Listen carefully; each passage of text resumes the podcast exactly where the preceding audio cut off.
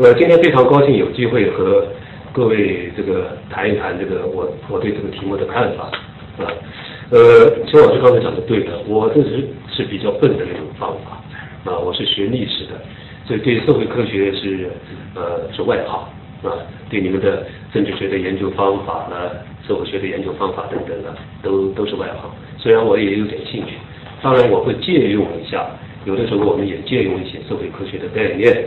这个早若干年前就提倡说科技整合，就是我们提倡历史学也要学社会科学的一些概念，来帮助我们来分析某些现象、归纳某些现象。但是我基本上还是今天这个题目呢，还是从历史学的角度来谈，是吧？那么我要谈的，实际上还是我们这个国家在这个社会啊，今天我们一般人说就是在转型前的。啊，在我们这个八零年代以后的转型前的那种社会组织的形式，啊？呃，可能会涉及到这个方面。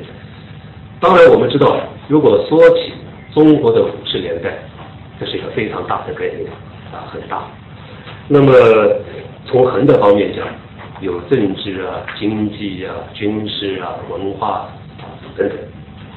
那么从纵的方面讲，啊，也有像各位都会研究的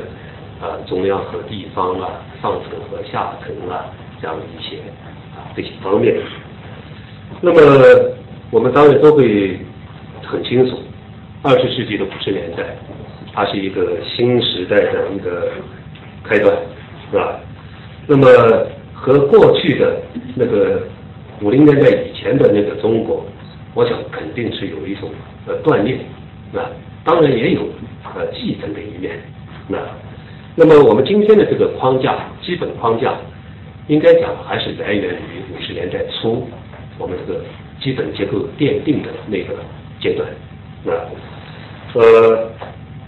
同时也可以说，我们一九七八年以后所要进行的改革啊，我们的那个背景，也就是那个背景。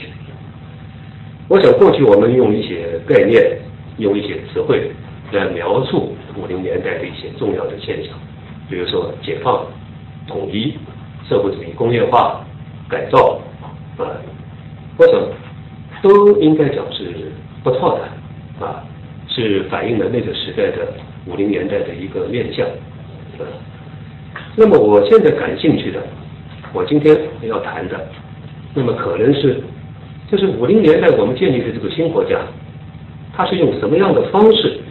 对中国进行，对那个时候的中国进行整合的，啊，把它整合起来，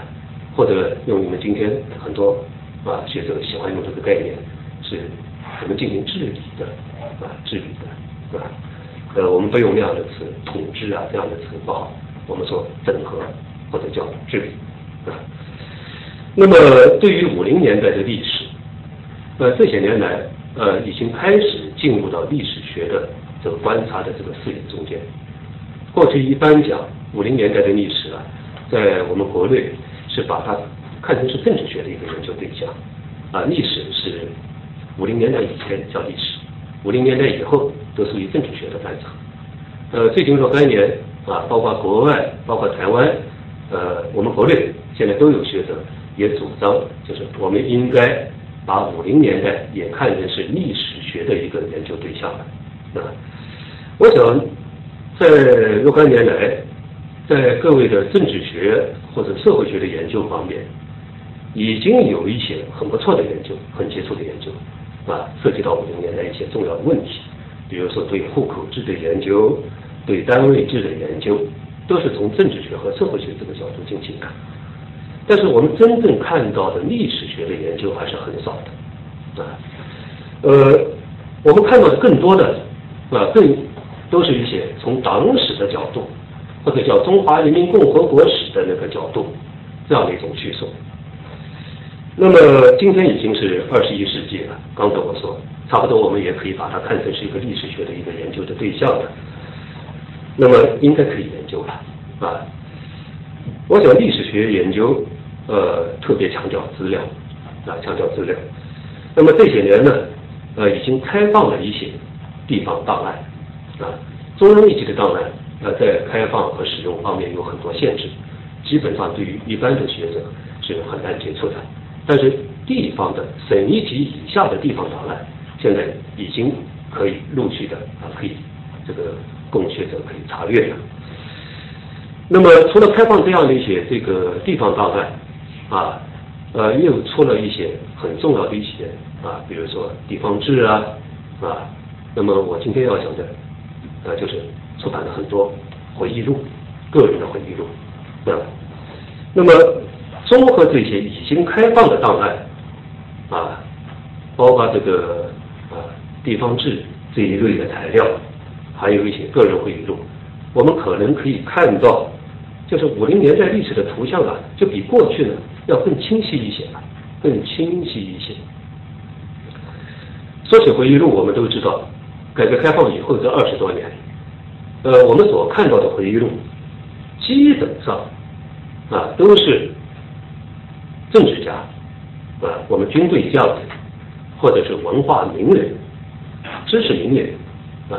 这批人的回忆录是我们看到的最多的。那那么很少见到这个普通小民、普罗百姓的回忆录啊。那么从九零年代末开始。这种现象有一些变化，啊，我们陆续看到一些名不见经传的一些僧德小民、普罗百姓啊，也在出版他们的回忆录，啊，那么我认为这个小人物，当然这里讲的小人物并没有任何贬低的意思，就是相比较相对应于啊那些英雄豪杰、文化名流啊，和他们相比，他们没有名气。啊，他们生活在我们的社会的底层，啊，那么我觉得这些小人物的回忆呢，也是很有价值的。虽然他们言说的生命是比较微弱的，啊，我们这个社会大家都喜欢关注名人，啊，大人物，啊，帝王将相啊，英雄豪杰啊，啊，对于一般僧德小民，大家兴趣不太大，是吧？但是我觉得呢，他们虽然声音比较弱，可是他们的际遇。可能更能反映啊，那么这个社会的呃一些大的变动啊，对我们国家对社会的影响，是吧？那么当然，作为这个个体的回忆，能不能够反映我们今天要讲的五零年代，这肯定是会引起争议的。我们会说个别人的经验。它能反映一个时代的基本面相吗？啊，你是一个个别人啊，你就是局限在一个某一个小地方，你的那些经验有普遍性吗？呃，还有啊，这些回忆录内容的平衡性问题，啊，比如说你为什么会用这些回忆录，而不用另外一些回忆录呢？啊，人们很自然的会提起这样的一些疑问。我想说的是，啊。如果仅仅依靠回忆录，确实不能够全面的反映一个时代的一些基本特点的。如果你只是依靠回忆录，啊，只是依靠回忆录，肯定是不行的。因为我们个人的经验，啊，肯定是受到各方面的条件的制约的，是吧？说换言之，我们个人的经验，个别人的经验，大多是分散的经验，啊，但是。我还是觉得，对于我要谈的五零年代，在我们过去经常看到的那些宏大叙述的文本这些之外，回忆录还是可以反映我们这个时代的某些特点、某些侧面的。特别是那些互补联系的作者，他们都叙述到某种共同性的问题的时候，我想它的真实性应该讲就是毋庸置疑的，嗯。再一点，我也注意到啊，这个回忆录内容的平衡性问题啊。虽然我今天要谈的这个这些回忆录的作者，好像他们多数人在五零年代以后的社会巨变中间，都受到了某种冲击啊，时代大转变啊。作为一个普通人，他会受到这个时代变化的一个很大的一个影响是吧。那么，可是我也选，我也注意，因为我要考虑到平衡性问题，啊，我也注意要选择其他一些回忆录，比如说这些回忆录的主主人公，他没有在这个时代的这个大转大转折中间受到特别巨大的冲击，啊啊，我也特别注意，啊，同时呢，我也非常希望，我也努力的去寻找那些能够叙述啊，在五零年代幸福生活的幸福感受的那些回忆录，啊，我也特别注意去去收集。当然，我非常不同意用一些所谓正面、反面这样的概念来判断、来分析、评价一本回忆录的价值，对？因为我们知道一个人的一生时间很长，我们不能用啊这个这个正面、反面啊来判断这一个人的这一生的变化啊。那么，我我作为研究者是吧？我只能从这个这个选本的代表性方面，呃，比较注意这些问题，比如说他的职业啊，他的学历呀，他的出身啊，啊，他的经历啊，关键是看他的真实性，真实性，啊，当然，我刚才前面就说过，仅仅是看回忆录是有问题的，啊，是有问题的，所以我特别强调，还需要结合其他的历史资料。互相映照，就是把回忆录和其他历史材料互相参照，这样子呢，就可能会避免这个仅仅是依靠回忆录而可能带来的那个局限性的问题啊。那么今天我要讲的这个回忆录呢，是有十二本啊，不是几本，多一点啊，几本可能是不够均衡，不够均衡。都是九十年代后期出版的，啊，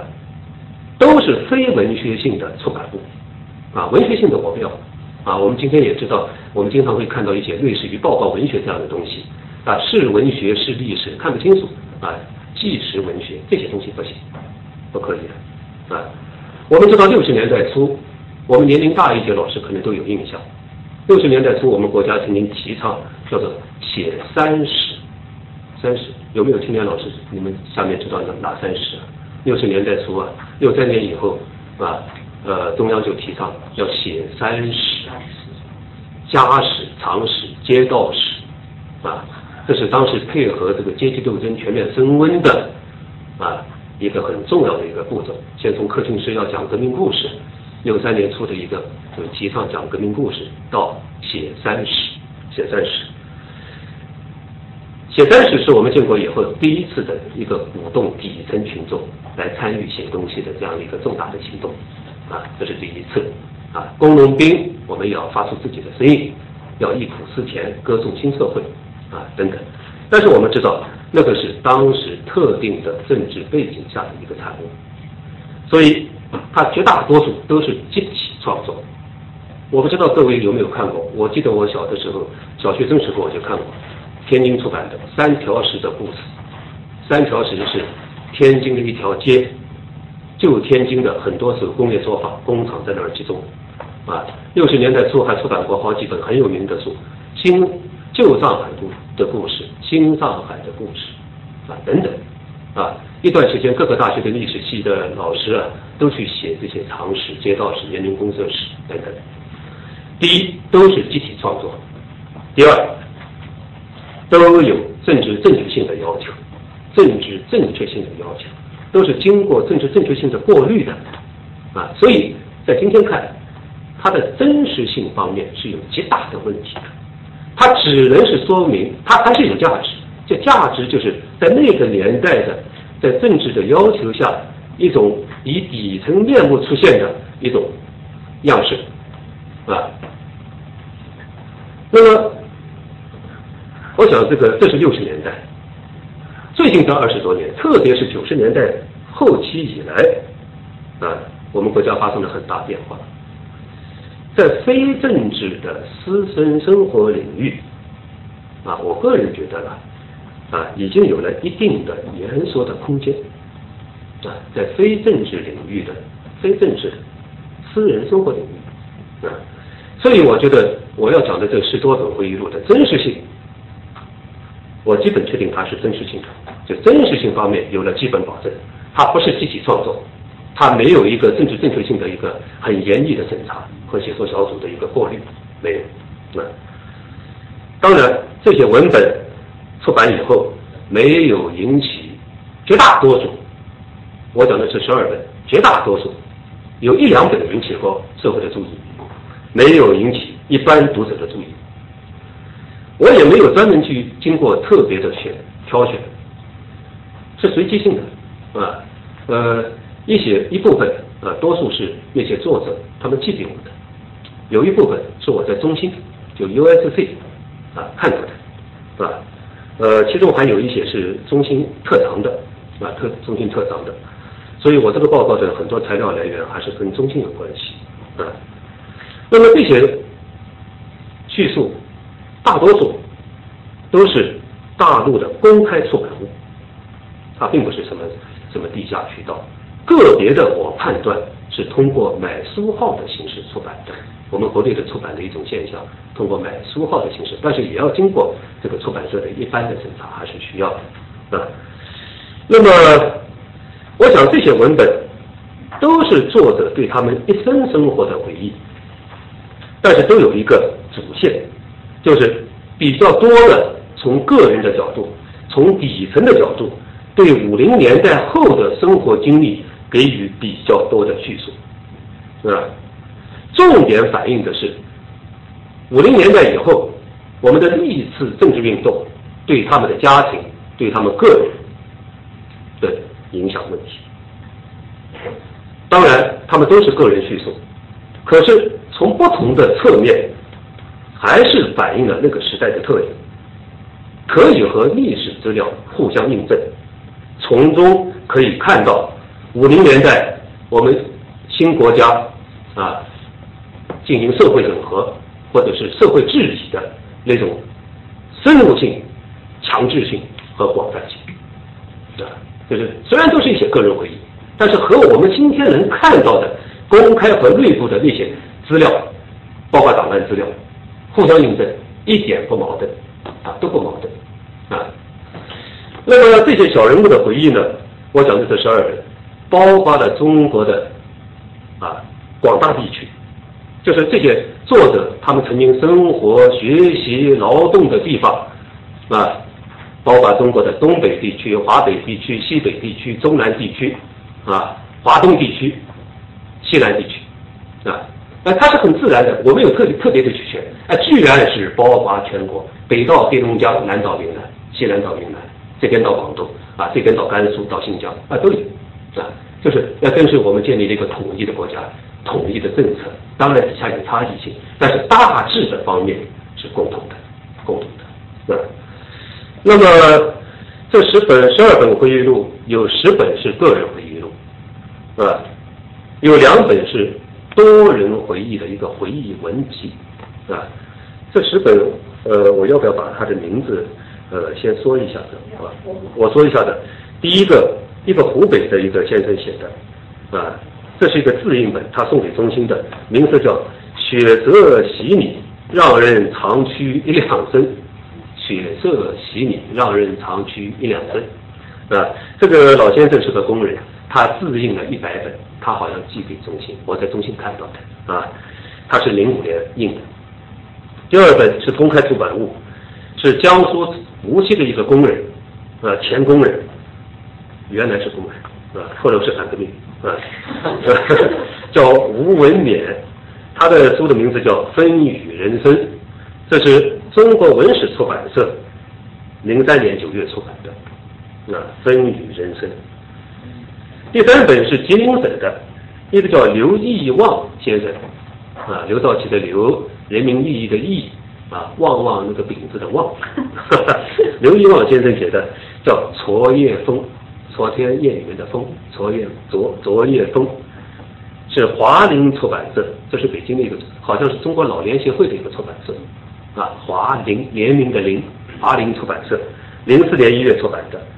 还有一本书，啊。作者是在北京、广州啊，不，北京、上海，他经历很多，啊，这个是刚刚出版，是广西师大出版社出版的，是胡博威先生写的，我还给他写了一个评，呃，是一个一个一个读书的一个一个一个一个书评之类的一个东西，是胡国威写的，叫《青春北大》，青春北大，啊，这是第四本。第五本书是北京和辽宁叫倪更山先生写的，叫《陈思集》，陈思集。这本书呢是是买书号的，它是香港天马出版公司出版，零五年出版的，啊，这其实这是一个这个出版公司啊，就是他花点钱在这儿出版的，啊，买了一个香港的书号。还有一本书是早些年出版的，啊。很早，作家出版社九八年十二月出版的余明达先生写的一个平民百姓的回忆录，他的女儿以后成为湖北的一个作家，一个平民百姓的回忆录。还有一本书是黑龙江和甘肃的李运辉，这是一个医生，他写的是甘肃人民出版社零二年十二月出版的，叫《追寻》。追寻。还有一个是甘肃的先生，第八本叫《诚心》。风雨人生，当代中国出版社，零四年一月出版。第九本是云南的一个纪实文，呃，是一个回忆文集，上下两册，去年出版的。啊，这本书，呃，今天绝大多数的读者都可能都没注意到，这本书名字叫《二十一年》，二十一年。作家出版社零五年六月出版，他写的是云南省弥勒县。就是我们肖金老师的，呃，跟肖金老师在那儿有家，啊，弥勒县，弥勒县一个农场，啊，这个农场的，啊，一九五七年以后在那儿集中了几千名右派，啊，这批幸存者去年写的一套文集，二十一年间，二十一年间，啊，这是在中心藏的有。这一本书是第十本，是安徽的，叫毛家生先生。毛家生就毛以琛的毛，毛家生先生卷地分来右派小人物记事。远方出版社零四年十月出版。还有一本书，这本书是在网络上，最初是在网络上出现的，以后是正式出版，光明日报社出版的，是一个化名，叫国亚，国家的国。亚洲的亚国亚，这是一个化名，他实际上是一个网络的著名写手，叫雅可夫先生。雅可夫先生，这是一个文笔很好的一个网络著名的写作高手。啊，雅可夫先生这本书名字叫《一个普通的中国人的家族史》。啊，这本书是比较有点影响，他因为最先在网络上出来，由于他在网络上影响很大，光明出版社、光明日报出版社可能是徐晓。啊，徐晓是个非常杰出的编辑。啊，徐晓啊，也是到中心来过啊。徐晓呃发现了它的价值啊，所以这本书得以从呃电子文本从网络啊变成了纸面纸面的文本。国亚的一个普通的中国人的家族史。最后一本是北京的一个叫郑岩的一个老太太写的《人生之曲：我和我的一家》，中国青年出版社零三年九月出版啊。呃，所以刚才这个时呃这个时间啊，我把它十二本都讲名字都讲了一下。为什么这些作者有一些共同特点？第一个，基本上都是普通人，不是社会名流。我们从这里面名字根本没看过啊，他是什么荀慧生啊，是什么张伯钧啊，没有，他们都是普通人啊。再一个，这十二个人中间，其中有三个是大学生。两个是在新中国的大学毕业的，十二个人中间，多数人都是属于毛主席过去讲的小知识分子，在社会边缘的基层的读了几年书的小知识分子或自学成才知识分子，小知识分子，也有普通工人，也有革命军人，呃，没有读过书的，只有初等文化，是在革命队伍中学习的，啊，所以他会写书，啊。十二个人中间只有一个人在四九年前的国民党军队，在国民党里面混过的，干过干过事儿。十二个人中间有一个是跟旧时代关系比较密切，在军队里干过低级低级人员啊，不是高级统战人员。第四个特点，多数人出生在非无产阶级家庭，非无产阶级，这这要很明确的讲清楚啊啊。那么第五个特点。十十二个人中间有十个人，在五零年代的社会改造运动中，社会改造有很多运动，就是在社会改造运动中受到冲击和打击。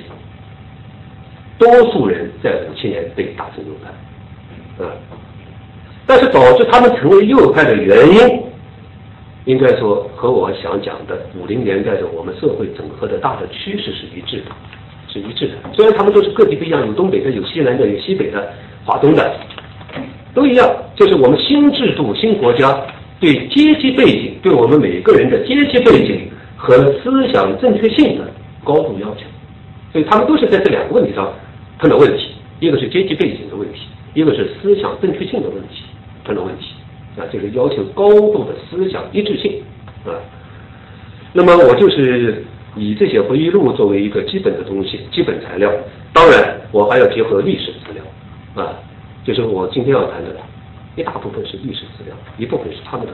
他们的材料，来谈谈几个问题啊。我一共谈五个问题，可能时间我要掌握啊。第一个问题，就是我我看了这以后啊，这十多本书，那就才就在思考一个问题：，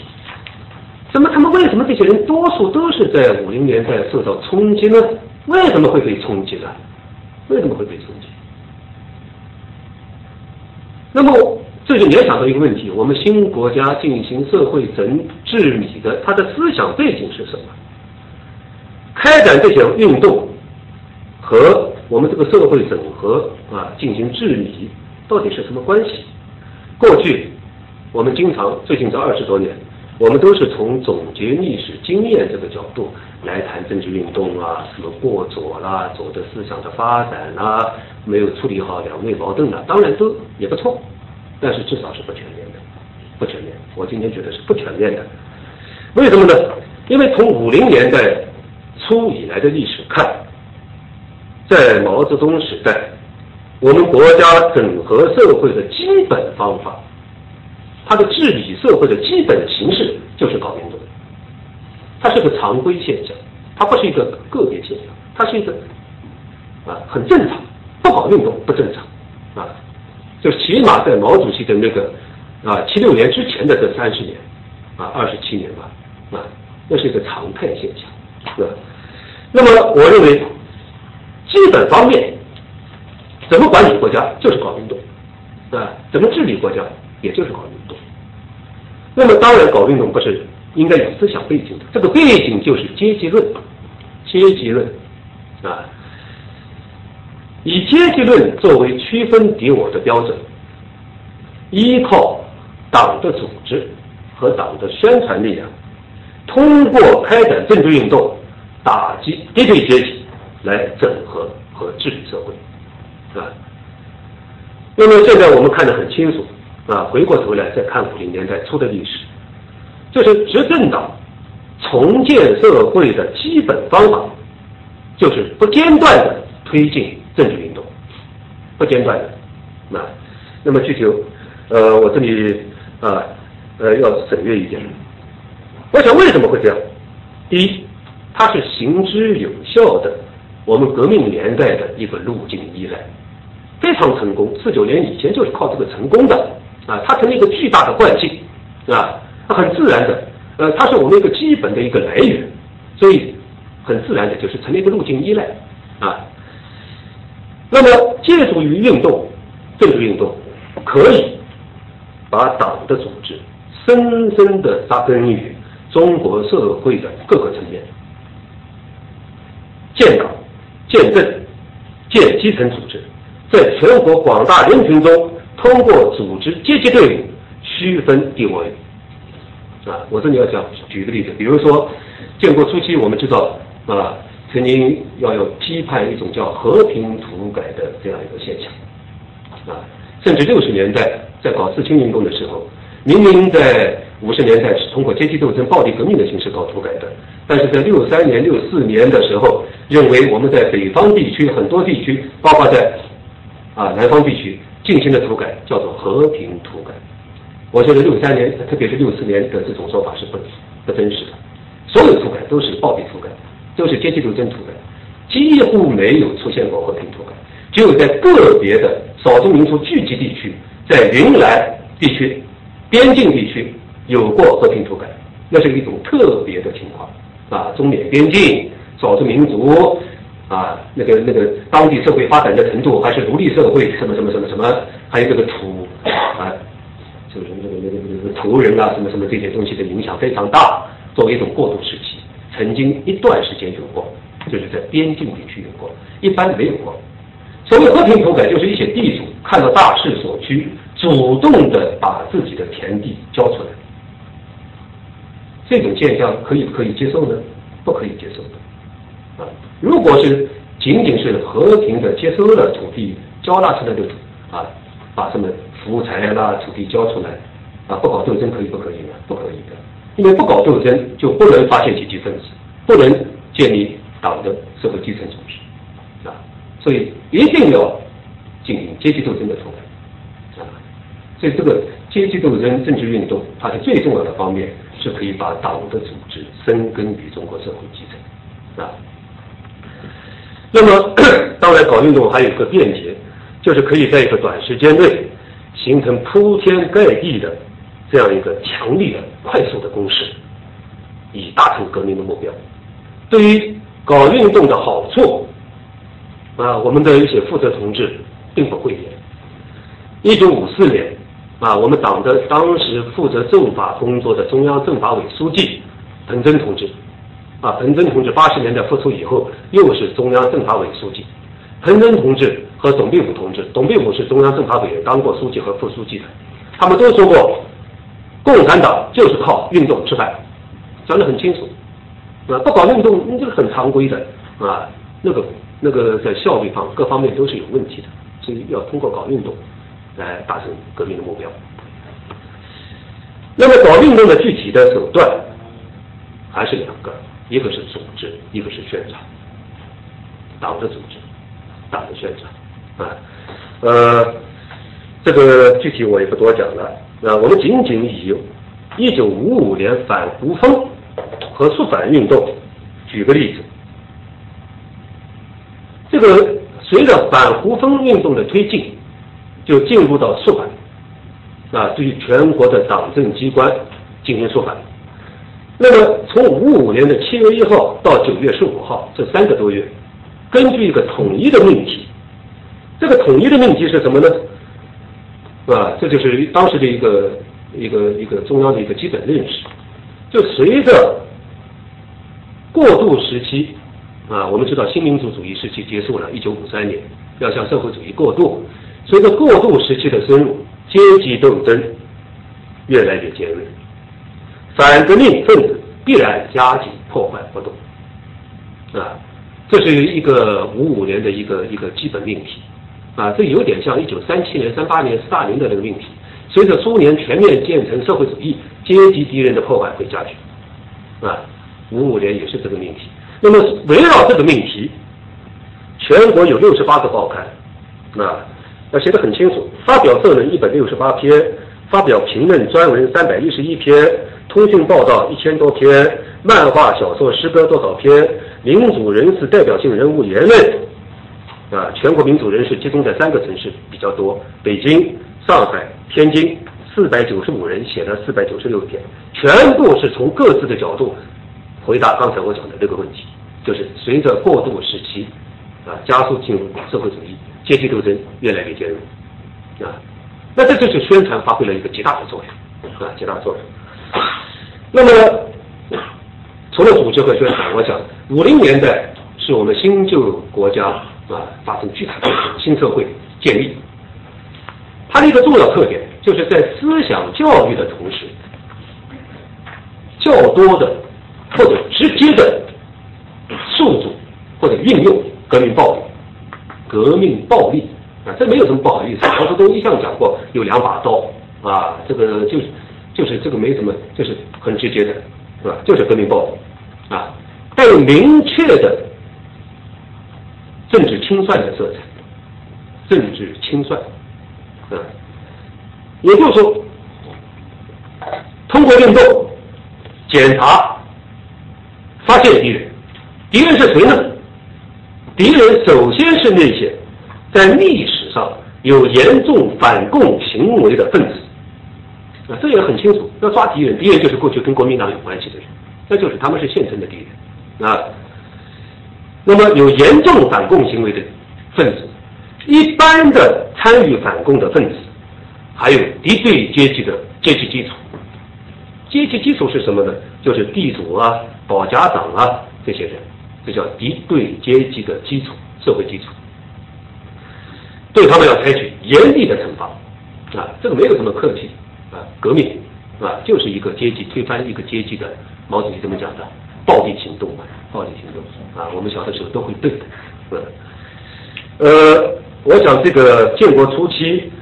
呃，执政党对农村和城市采取不同的策略，啊，在农村以极大的精力来划分农村的阶级成分，那真的是做事非常认真，非常认真啊，划阶级成分，这个历史上没有过的啊。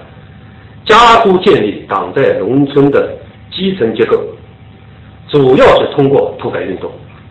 啊，把党在农村的基本结构建立起来。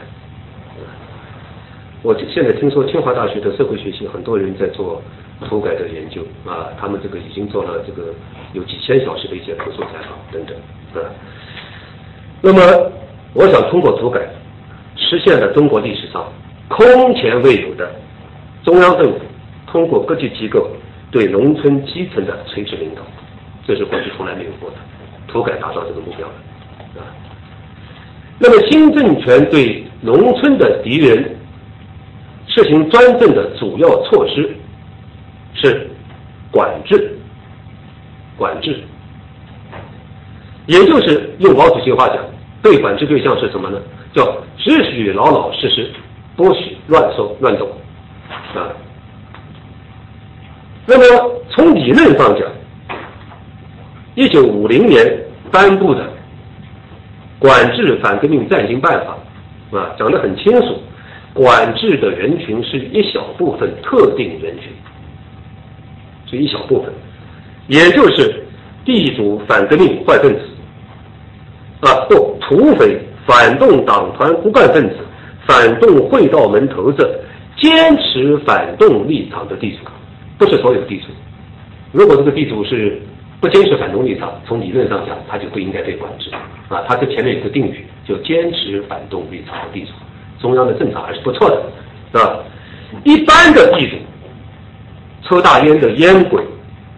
游民啊，好吃好逸恶劳的游民啊，还有懒汉、小偷、反革命家属、地主家属，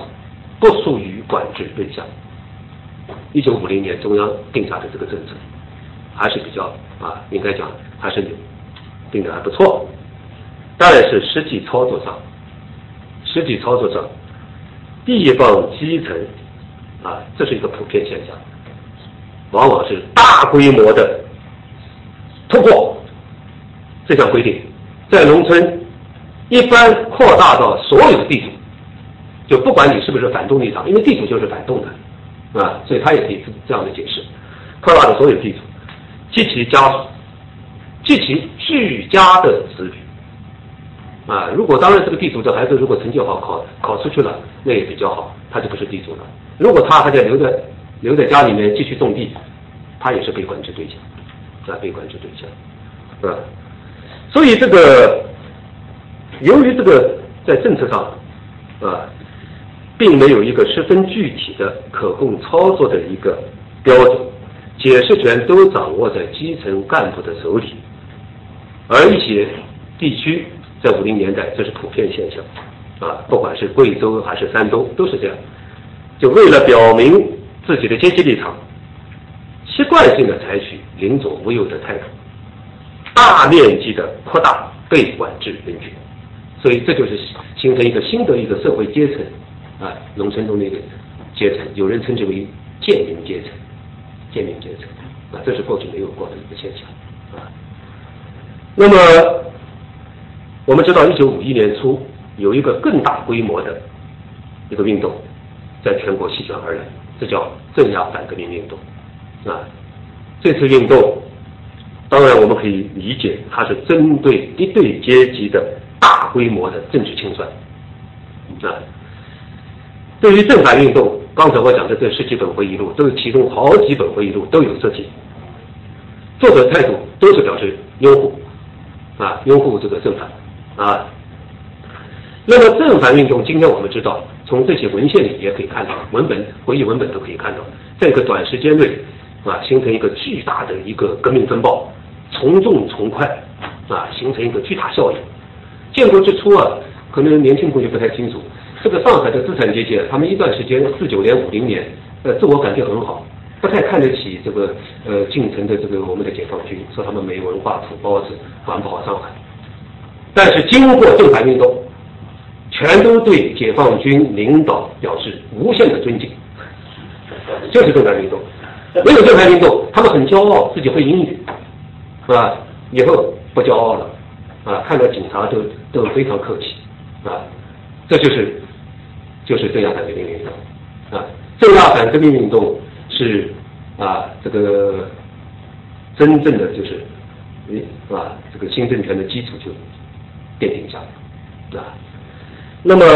我刚才讲的这些书里面都会提到，有一本回忆录作者他提到，他当时在沈阳的中国医科大学学习，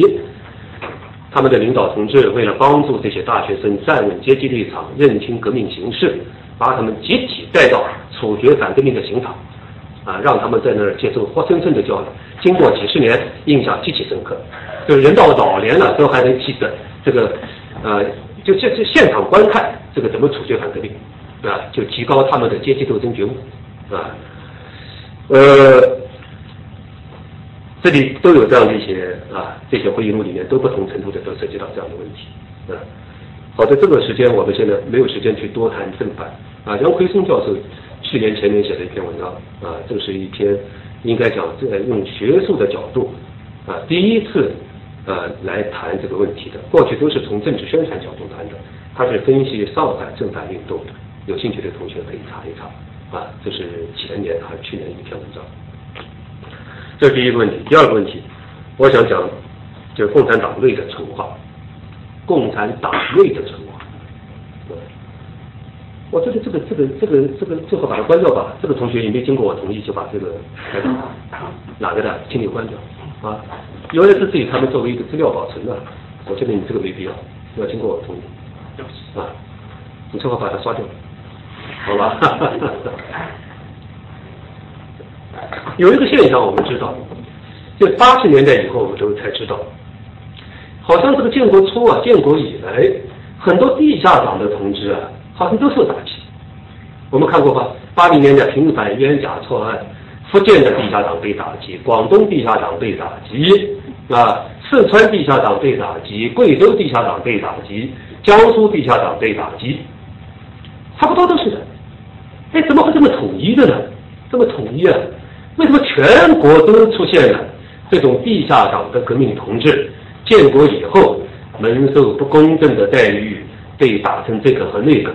那差不多是一个普遍现象，成为一个普遍现象，啊。那么过去我们讲啊，林彪四人帮破坏，林彪四人帮在五十年代初还没有吧？那个时候跟他们还扯不上关系呢，扯不上关系了，啊，啊。今天我们可以看出来，这是一个，呃，它是一个大面积的一个问题，大面积的问题，啊，不是局部问题，是一个整个的政策导向的问题，整个的。政策导向，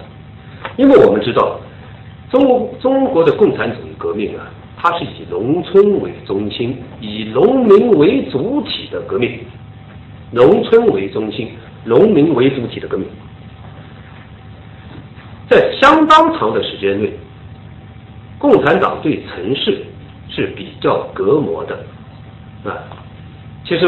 我们知道，共产党和城市关系最密切的是二十年代初。二十年代初，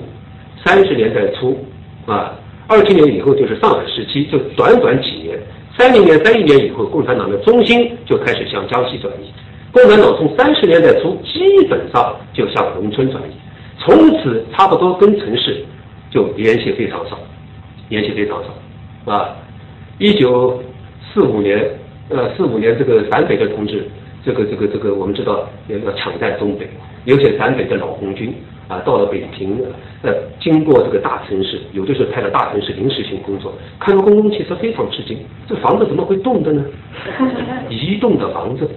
啊，就是他这个基本情况就是长期战斗在农村，以农民为主体，所以对城市很隔膜，啊，比较隔膜。那么这个党从来把纯洁内部组织看成是革命的重中之重，重中之重。建国以后，为什么原地下党同志普遍都被打击？现在知道，它是一个全局性的问题。南方的情况更加严重，长江以南的情况更加严重。为什么？因为北方是老解，解放比较早。北方的还有一点，就是四十年代的华北和北平地下党啊，或者成功部啊，是受彭真同志、刘仁同志领导。彭真大家知道他的名字，刘仁可能不知道。文革前的北京市委第二书记，也是中央委员啊。文革中被四人帮迫害死在监狱里啊。刘仁同志，仁义道德的人是吧？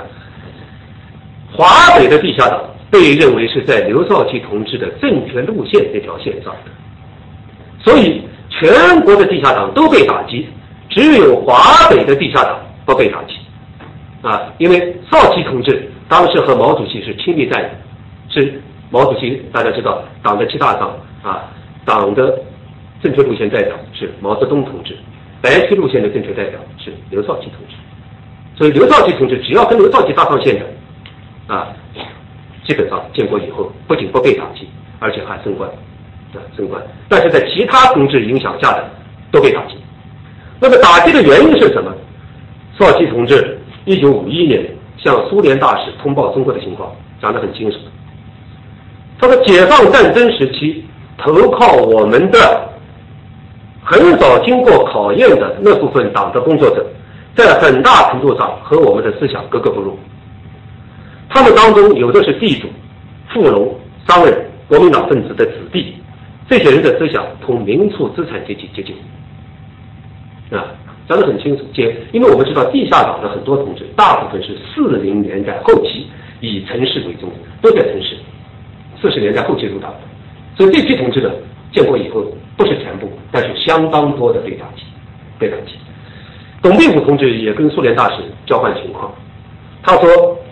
我们清理的重点目标是四七年以后入党的，进入到这些机关的党员。所以地下党同志差不多都是在解放战争时期入党，早一点的要好一些啊，早一点要好一些啊。那么这就是我们建国后地下党同志被打击的一个最重要背景啊。这是一个啊，我们讲。我想这可能是一种过分的极左的纯化观、纯化思想、纯化组织、极左的纯化观，是吧？呃，有很多例子，这里就不多说了。特别是广东地下党被打击的是特别严重，啊，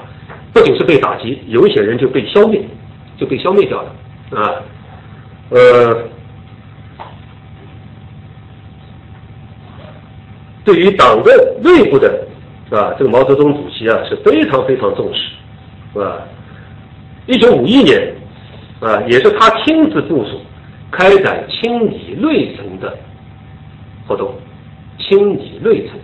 这是一个专有名词，内层和中层这两个概念。内层在党的机关工作叫内层，在政府机关工作叫中层，啊，中层，啊，这清理工作，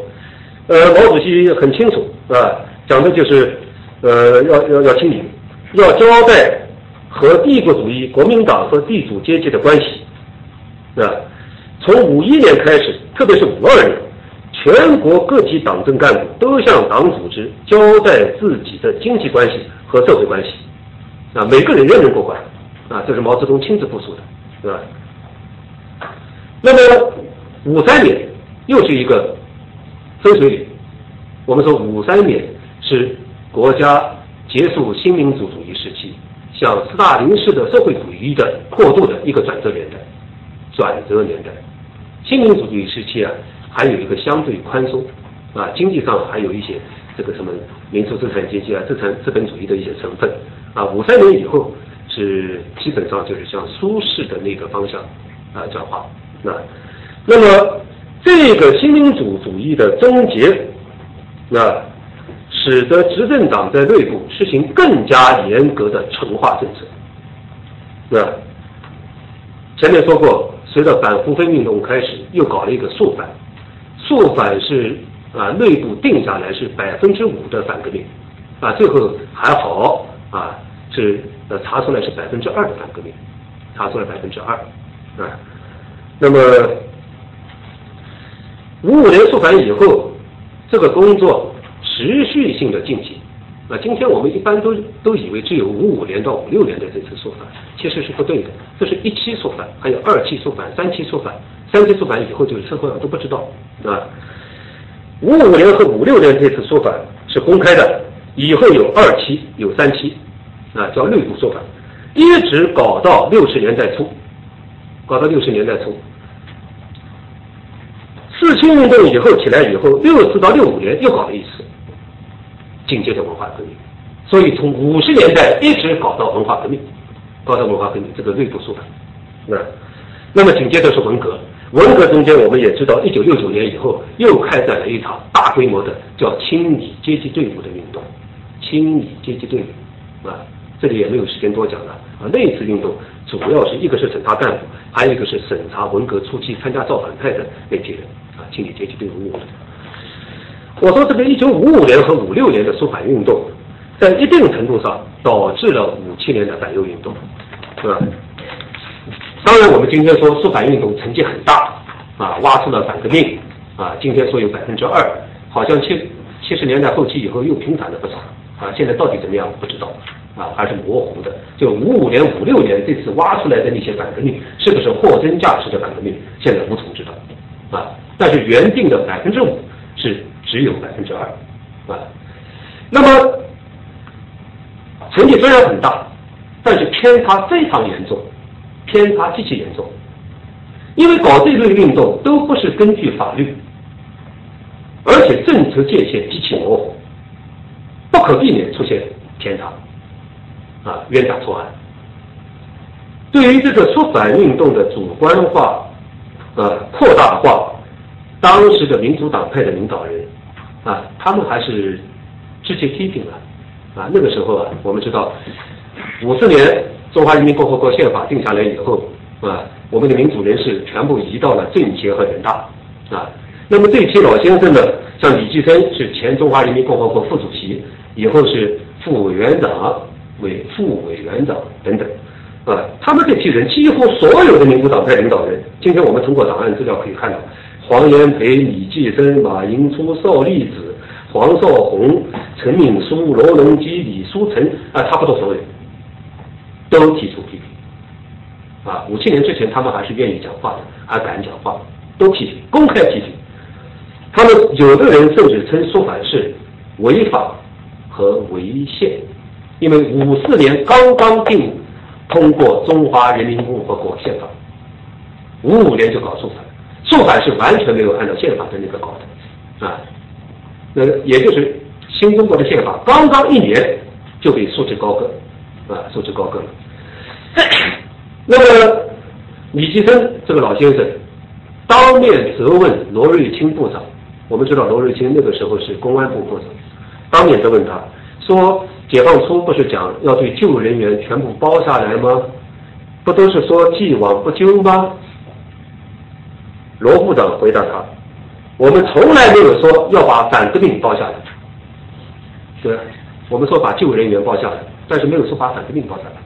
一句话就把李济深挡回去，啊。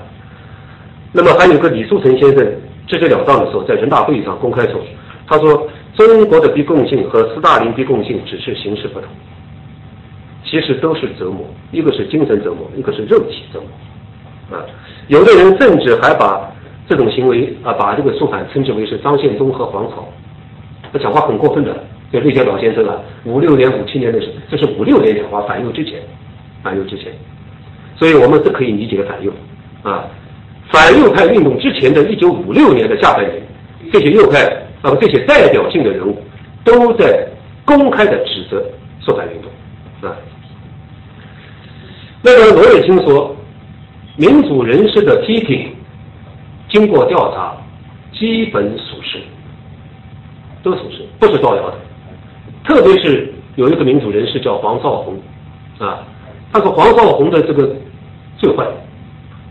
这个人最机灵。他批评我们上海的一个事件，讲的都是事实。我们查来查去，发现他讲的都对，但是这个人最坏。为什么坏呢？因为他讲的都是事实，啊，他没有造谣，是吧？那么没有感谢他们，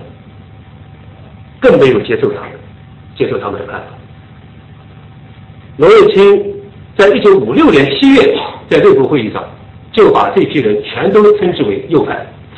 右派我们知道是五七年的六月份反击才叫他们右派，五六年还是座上客，都是民主人士、头面人物、委员长、政协副主席等等。但是我们罗部长在五六年的七月都称他们为右派，是吧？而且他说黄绍竑最坏，表面上恭维我们几句，具体攻击。所以一年以后，黄绍竑被打成右派。而且对他的处理要比对其他人都重，其他人还象征性的保留几个政协委员呢啊，保留几个那个那个职务啊，不当政协主席了，副主席，但是给你当政协委员。但是黄绍竑是全部给他免掉啊，研究，因为他太机灵，啊。罗瑞卿啊引用毛主席话说：“民主人士批评肃反，这种问题的性质是我们的肃反使他们太伤心了。”挖了他们的墙角，他们失掉了依托，他们与反革命有深厚的感情，他们总想推迟社会主义，他们在他们和我们在肃反上的斗争是阶级斗争，这就是毛泽东主席在一九五六年七月，也就是党的八大差不多提出阶级斗争已经过去的同时讲的话，啊，同时讲的话，啊，呃，所以这个肃反。啊，五六五五年和五六年的肃反，呃，这个今天看很多冤假错案，啊，有一本回忆录作者提到，安徽合肥一校是一个中等医学的一个学校，医校就培养医士，不是医生的，凡是被肃反打击的，全部都变成右派，就是一年前是肃反对象，一年以后都是右派，对吧？为什么呢？因为肃反运动的对象多多少少，他们的家庭都是地主阶级家庭，或者是商人，或者是什么啊，成分不好，这是第一个。第二个，被肃反的这些小家伙，十七八岁、十八九岁，啊，修炼修养不好，啊，以后组织上说他们不是特务，他们觉得门冤教屈要组织上给他们平反，啊，不能虚心接受党的考验，啊，还有个小孩。小家伙十七八岁、十八九岁，虽然嘴上没有要求平反，但是组织上判断他们心里肯定不服。革命又需要敌人，所以五七年以后，这个学校的所有的肃反对象全部打成右派。虽然肃反都不成立，都不是特务，都不是反革命啊，但是变成右派。呃，这是这这是一个这个十几本回忆录里面都会提到这些问题，是吧？第三个问题，就五零年代的社会整合的基本策略和方法，就是结合现实言论和历史背景，对全社会人员，这里主要讲的是城市人口，进行排队摸底，这是我们中国历史上对社会人群做的最深入的一次调查，啊，从来没有过，啊，过去我们大概十九年前的这个没有这样的一种检查，啊，就是进行排队摸底，这是一个基本的日常性的工作。那，呃，这个摸底从五十年代初就开始摸，啊。我这里还有时，呃，这个因为时间问题，我不能多讲。城市里，从四九年、五三、五三年开始就开始，在新民主主义时期就开始排队摸底，对吧？五三年以后，对吧？更是加强加强摸底，啊，这个具体摸底方法我不不多讲了，啊。呃，发明了很多概念，啊，历史不清分子、不纯分子，这都是专门的特定人群。历史不清分子、不纯分子，呃，还有旧知识分子。啊，五三年以后又出现了一个概念，叫旧知识分子。旧知识分子概念，旧知识分子主要是四九年前的那批知识分子，叫旧知识分子。啊，那么十二本回忆录的作者，都在这个受反运动中受到审查和冲击。那么他们所在的单位花费大量的钱财，在全国对他们的历史情况进行外调。外调在文革中啊，这是一个常用词汇。我们是对哪个同志进行外调，哪个人要入党了，我们对他进行外调；哪个人要参军了，要外调。外调第一次大规模进行是五五和五六，这是我们中国几千年历史上第一次外调。这一次大规模的全国的铁路之间的人员大流动，这是第一次空前的啊大流动。那么中央机关、国家机关啊，都是四位数的外调人员。奔赴奔跑在国内的交通线上，啊，呃，依次从中央到各级机关进行外调，啊，所以这一次呢，是我们很多的老同志是第一次有机会到上海、北京去，是通过外调才能到一些大城市去，啊，他们都回忆了第一次因为外调看到这个黄浦江，当时心情这么激动，对不对？是吧？呃，那么我下面要重点讲的，就是摸底。不仅是摸和旧社会关系多的人，也要摸我们的依靠阶级工人阶级，啊，这个可能我不知道是各位同学你们呃各位这个在做这个研究中啊啊，也许有的时候不一定关注到这个问题，啊，就是包括调查工人阶级，调查工人阶级政治态度，啊，工人阶级是依靠阶级。领导阶级，可是作为个体的工人，并不就是工人阶级，它是两个概念，啊，两个概念。所以在工人中也要落实阶级路线，啊，落实阶级路线。五十年代初中期开始对全国职工的登记调查，是吧？各级党组织对所属企业的工人历史情况进行清理，是吧？清理的办法是。啊，一般是两种，一个是工人填表，第二个是啊由党委和派出所联系，由啊和派出所掌握的材料进行汇总，啊就是，那么比如说北京石景山钢铁公司，在五二和五三年招了工人四千八百多人，呃呃经过调查发现他们中间历史和政治上观点上有问题的人占了五百多个。啊，占了五百多个，所以十分之一的工人也还是有问题的，是吧？呃，这里还有很多具体的，啊，我们知道这几年，这个今年好像于建勇刚写了一本书，啊，中国工人阶级的状况吧，安源的安源调查，是吧？当然这本书写的不错，很好，啊，呃，基本方面还都是真实的，呃，但是，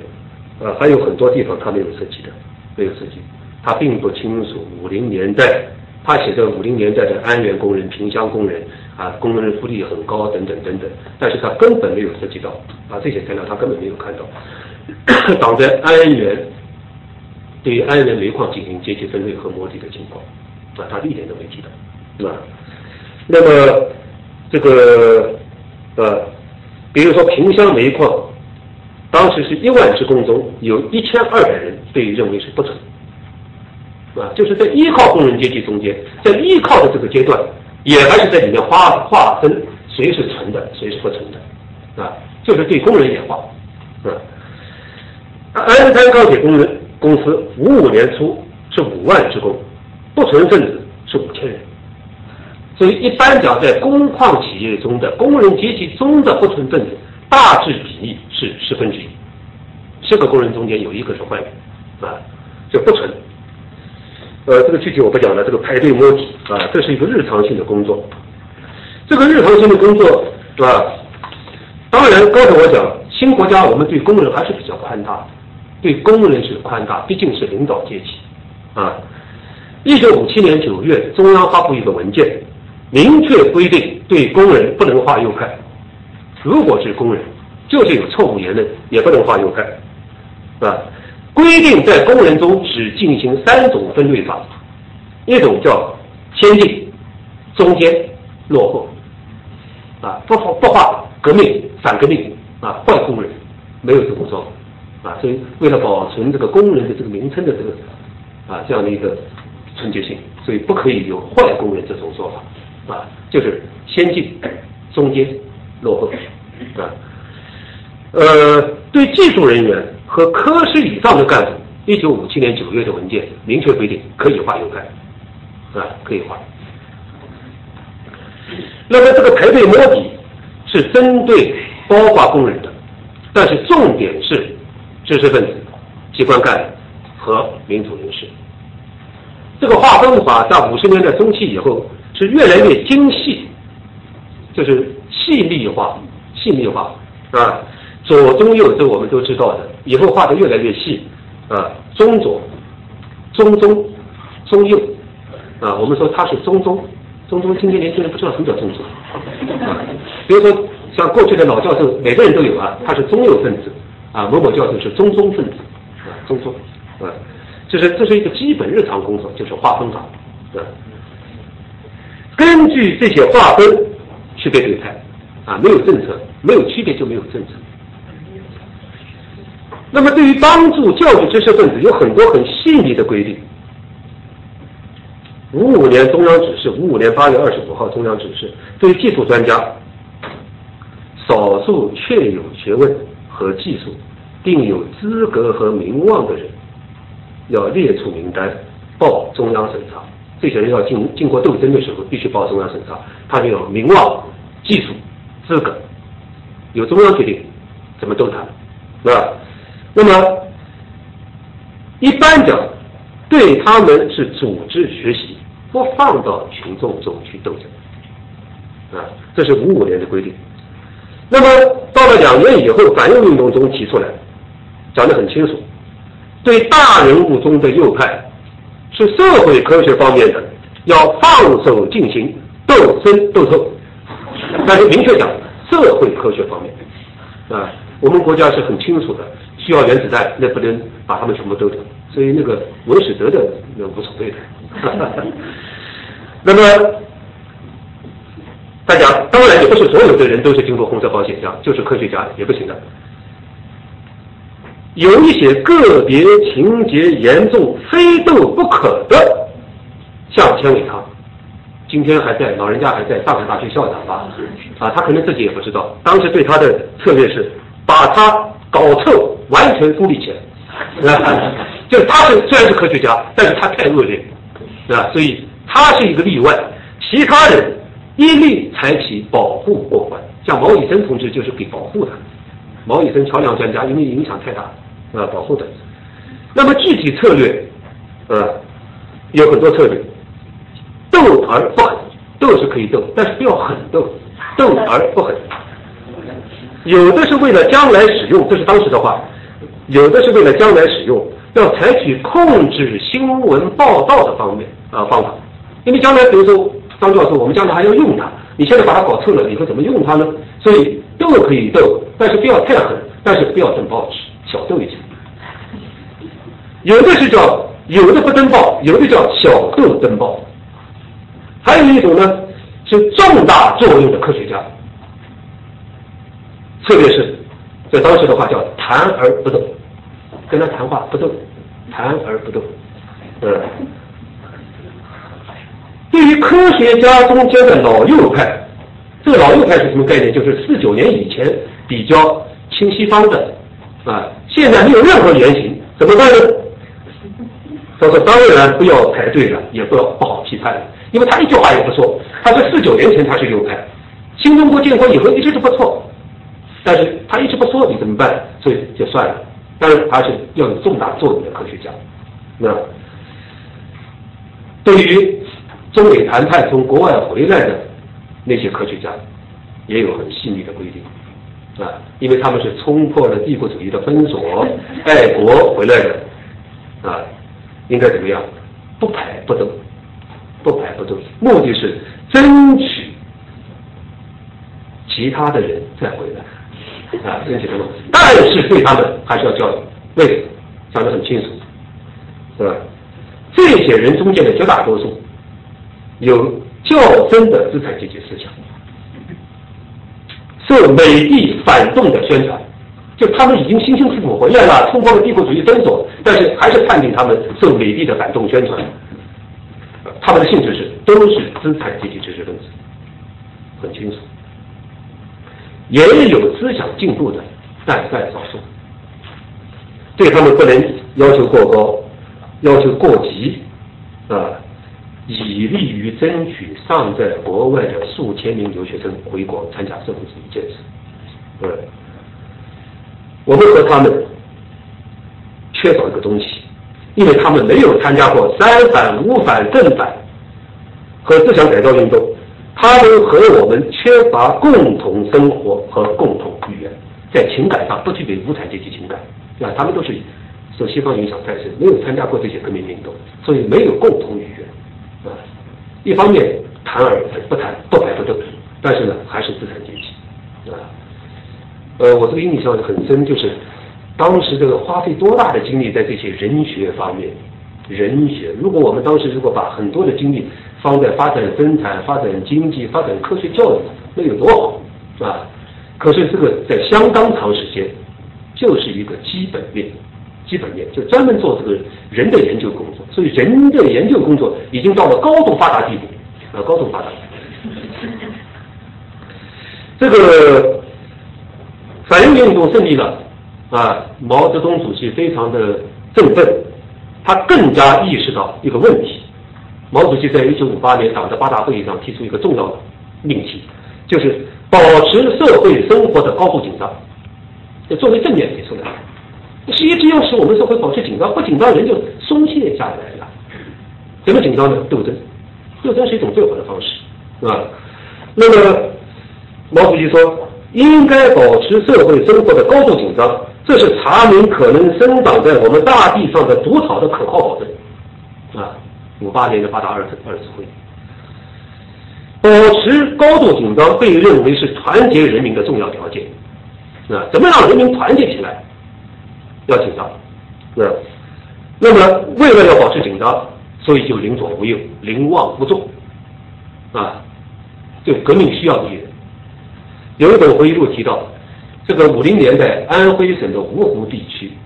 不是芜湖市，是芜湖地区。芜湖地区当时没有一所高等院校，今天我们知道有一个安师大，啊，还有一些什么师范专科院校，有一些什么安徽科技什么学院什么的。但是当时五十年代从那儿真的是什么都没有，也没有文联，也没有作家协会，没有作家，没有科学家，没有大学教师，应该讲那儿都是小知识分子，都是小知识分子。可是，在当地的不少农场，其中有一个农场集中在一千五百个右派中间，都是什么人呢？因为他要需要右派，所以都是一些什么小学老师。小学老师是右派的一个基本面了。小学老师、办事员、拖货员、拖货的，呃，半文盲，还有很多文盲、半文盲，呃，许多最可怜的是这些小学老师，十七八岁、十八九岁都变成了右派。是当时的曾书记啊，你们听没听说过曾希正同志？曾希正这个曾书记很厉害，因为他要完成指标、完成任务。这些小学老师，安徽本来虽然芜湖地区啊。在安徽还算不错，但是小学老师毕业以后是在县里面工作，乡下工作。那个时候有收音机的人非常少，五十年代有收音机的人很少，个人订《人民日报》的也很少，所以看一次《人民日报》要好长时间到中心小学才能看到。所以为了凑足右派，把这些小孩子集中到那儿去考试，出题目，出个题目就是说，有人说。呃，共产党是党天下，你觉得是对还是不对？所以这些小孩也也不知道楚安平是右派，也不知道这种思想是坏思想，他们觉得党是领导一切的，当然是党天下，所以都说对，全部变成右派。才十八九岁，都是这些小孩，所以这样子就全部发飙了，全部送到营长去，啊，所以这是看的真真是，呃，所以看不到报纸，根本不听不到北京的声音，也不知道是什么一个概念。凭自己的感觉，全错。第四个问问题我就不多讲了，第四个问题我不多讲了。我讲个第五个问题，回忆录作者都提到他们的经济收入在运动前后的变化，钱的问题。这就是我想的一个问题，就是我们新国家是根据政治忠诚度来进行经济利益的调配的，政治忠诚度。在五七年之前，虽然我们的政治分层造成一种新的身份制度，但是在一个时期内，在几年内，政治身份和经济收入之间并不存在必然的联系。也就是说，较低的资产阶级的成分，但是仍然是较高的工资、较高的收入。五七年以前基本是这样。五七年以前，民主人士的工资都很高啊！我做了这个看的这些资料，我把它呃有个归了啊。但是反右运动以后呢，把他们降下来，啊，就是一种惩罚性的一个措施。像张伯钧，就是张义和的那本书，大家知道的。张义和，张义和的父亲张伯钧先生是交通部部长，啊，他的工资是三级。啊，地位很高了，三级工资，反右以后给他降为六级，也还是不错的，六级啊。今天我们通过张义和的最后的贵族还知道，他家还保留小汽车了、房子了等等的，到文革才真正是灭顶之灾啊。但是呢，因为他承认错误承认的比较快啊，这个这个很重要，承认错误很很重要啊，跟中央有一个配合和互动啊啊，你如果不互动的话，这个惩罚就比较厉害啊。罗隆基呢？因为这个，我们通过张义和这个书写的很真实。罗隆基就是承认错误慢了一步，所以小汽车给没收了。小汽车没收了。罗隆基先生原先是森林工业部部长，是四级干，反右以后降为九级。你们看，就他缓了一步，这一代小汽车没有了，九级干部没不配车子。嗯，张乃济先生就是今天那个张立凡经常写东西的张立凡先生的爹啊，粮食部部长。张乃济先生是四级干部，他这个六任很多，承认错误不容易，最后才承认降到十级，降到十级。龙云先生，毛主席原来对他还是比较客气的，给他一个二级干部，那很高很高，二级是最高的，民主人士最高的是龙云，云南的龙云，降到六级，啊，降为六级。我刚才讲的这个罗瑞卿部长最恨、最批评的那个机灵鬼，叫黄绍竑先生。呃，他因为太机灵了，所以把他从四级降为十级，啊，连降六级给他降下来，啊，呃，我这里还有一些数字就不多讲了。所以这个五三年，啊，到五七年，城市中的资本家，旧知识分子中的中上层。虽然在政治上被认为是不可靠的，但是经济收入比较高。但是城市中的下层的不成分子，原国民党的啊，在国民党这个军政机关的低级人员和中小学教师中的不成分子，他们的经济状况是比较差的啊。那么有关资料显示，在五十年代初期啊，呃，五十年代中期，就是全国范围内的。失业现象还是比较严重的，并不是今天我们有一些朋友想当然的说啊，那个时代没有失业，绝不是这样的，不是的。比如说五五年三月底为止，北京市有十五万青年没有就业，十五万。上海市的上海市五五年的失业登记人口，上海市是全国失业人数最多的地方，三十万四千九百七十七人。三十万，这是一个很大的数字，很大的数字。也就是一九五五年有三十万人，上海的人是没有工作的，并不是今天的一些啊，凭想当然说啊，没有这个，没有那个，没有什么什么啊，呃，完全丑恶现象都是消灭了等等。当然，丑恶现象是受到很大的打击啊。但是我们今天通过一些资料还是知道，比如说到六十年代，在贵州还有几千妇女在山区是裹小脚的啊。呃，六十年代初也还有这个一些地区，内蒙古地区，呃，吸吸那个那个那个鸦片的，啊，也还是有的，啊，所以那样的一种呃非常表面化的，就是今天我们经常看到的，我想这个在啊广州市的这个失业人数比较少，是四万人，四万人啊，在这些失业人群中间，不纯分子占有相当的比重，不纯分子啊，为什么呢？因为我们大家都知道，五十年代社会改造的洪流，我们的就业市场发生了深刻的变化。特别五三年以后，向社会主义这个计划经济过渡以后，整个就业市场发生很大变化。党政机关、文教单位、国有企业都有严格的人事审查制度，啊，那些不良分子、不纯分子根本无法进去，能不能进去？不可能进去的。那么，不纯分子、不清分子、历史不清分子，只能集中在。一些以出卖劳动力为主的那些行业，这些行业啊，我做了一个研究，大概集中在五十年代，集中在这几个行业，四五种行业。第一个行业，城市出租图书行业，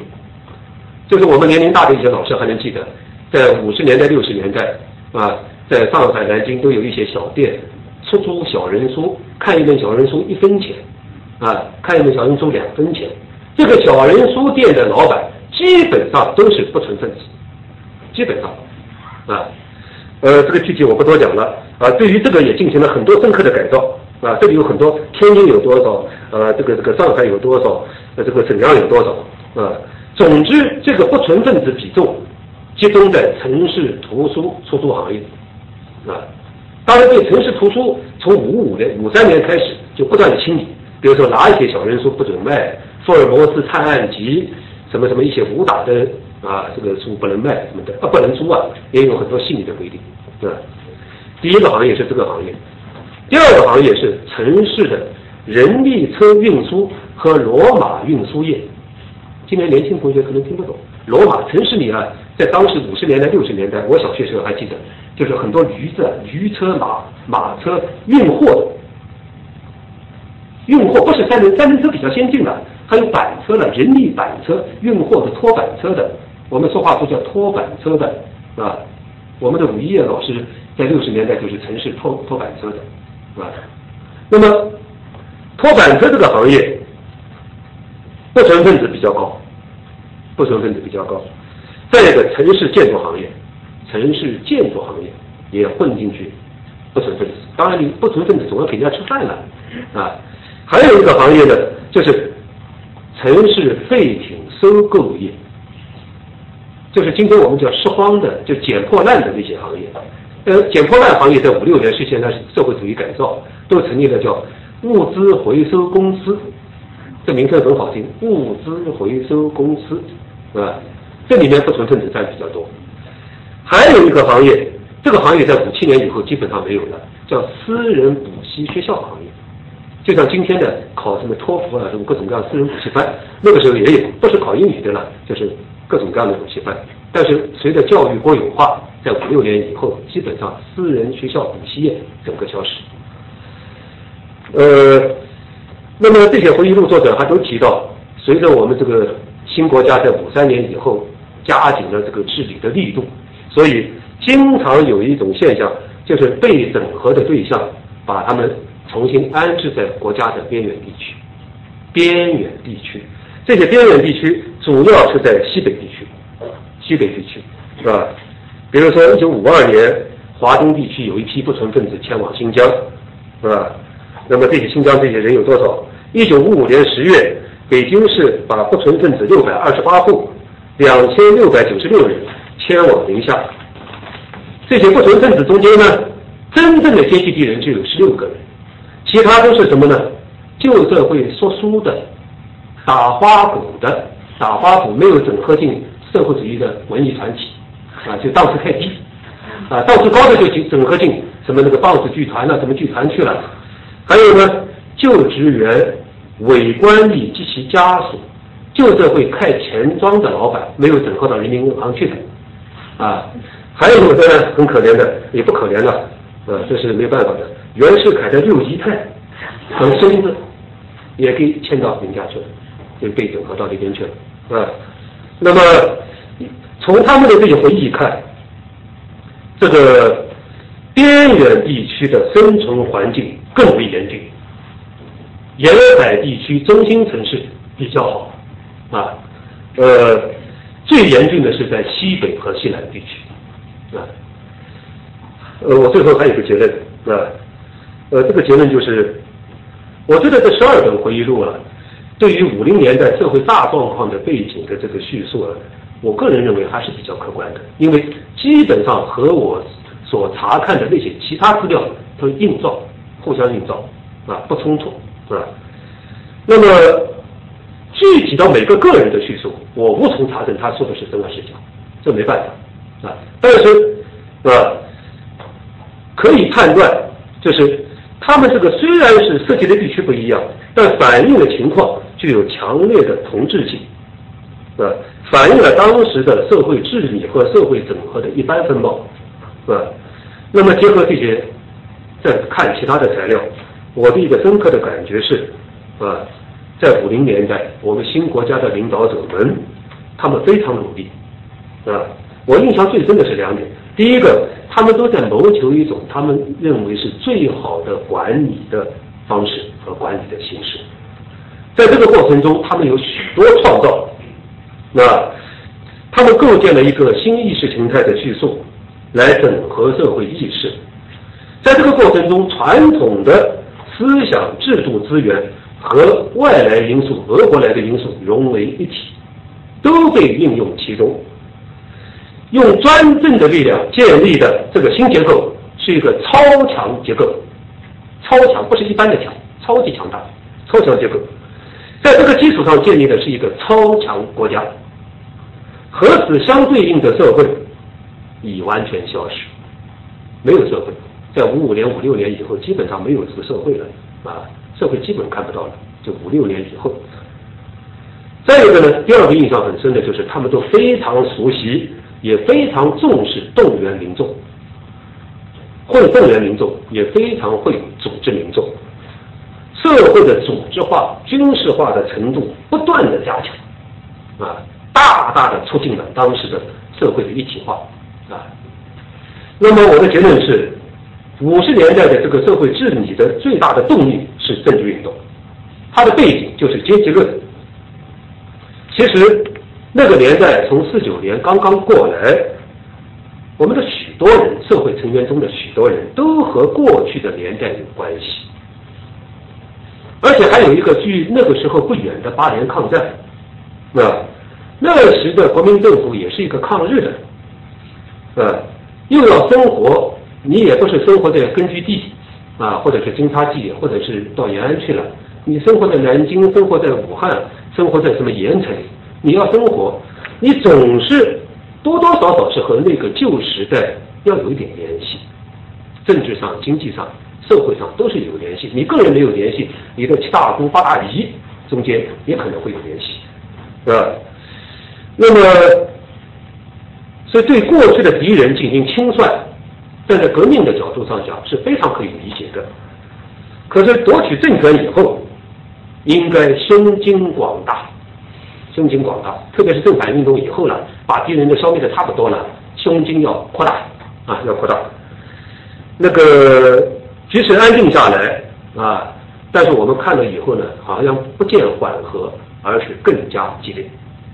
啊。一般中国历史上的这种情况，新旧这个政权更替的时候，它初期有一个阶段非常激烈，但是缓和以后渐趋缓和。可是这个我们这个是一个新新的一个创造，就局势安定下来以后更加激烈，更加激烈。那所以五三年是一个标志，之前相对缓和，之后越来越激烈，这是和其他的中国历史上啊国外都是有差异的，是吧？那么，边远地区更厉害，这是第一个结论。第二个结论，我就觉得五零年代的经验构成了一种社会整合的中国模式，它是对苏联经验的发展，尤其在分类学方面，这个分类学达到非常非常高的程度，细腻化、精确化、科学化，它真的达到了科学化程度，是吧？不断完善对社会成员的政治类别的分类，效果明显。再通过和计划经济体制相配合，形成一高效的贯通的新结构，也就是依靠政治和经济利益的不断的分配，形成激励机制和惩戒机制，来达成一个新共同体的完成，建立一个新共同体，就是不断的调整、惩罚或者激励，是吧？当然，它的正面价值，我还是要肯定它有正面价值。它的正面价值是建立这个新国家、新制度的创立，中国出现了一个新的面貌，名气的提升，民族独立国家地位的新确立，改变了近代以来中国名气衰落、国力衰落的这个局面，而且社会主义工业化的展开，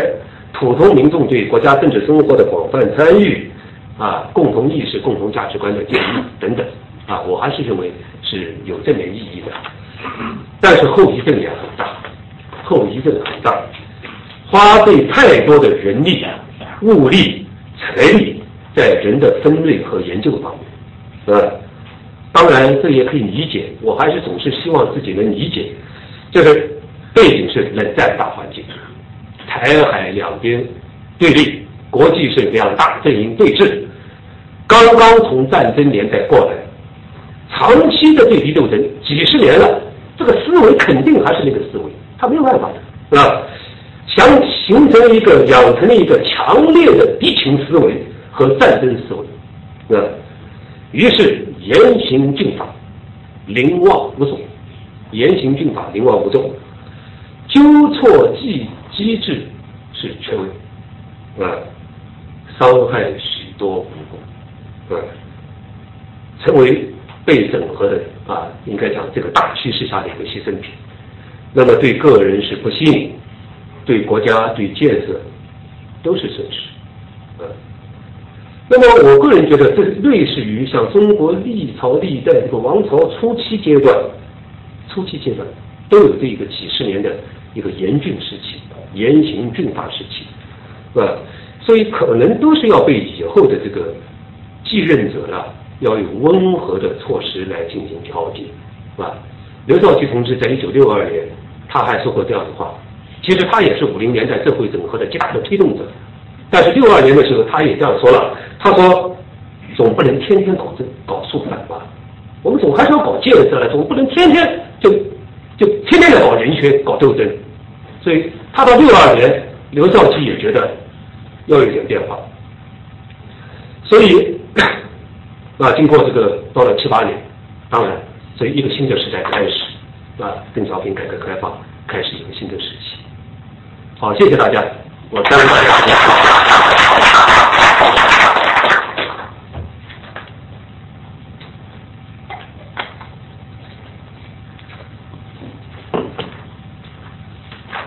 好，请请说。呃，我想请教一个问题，就是。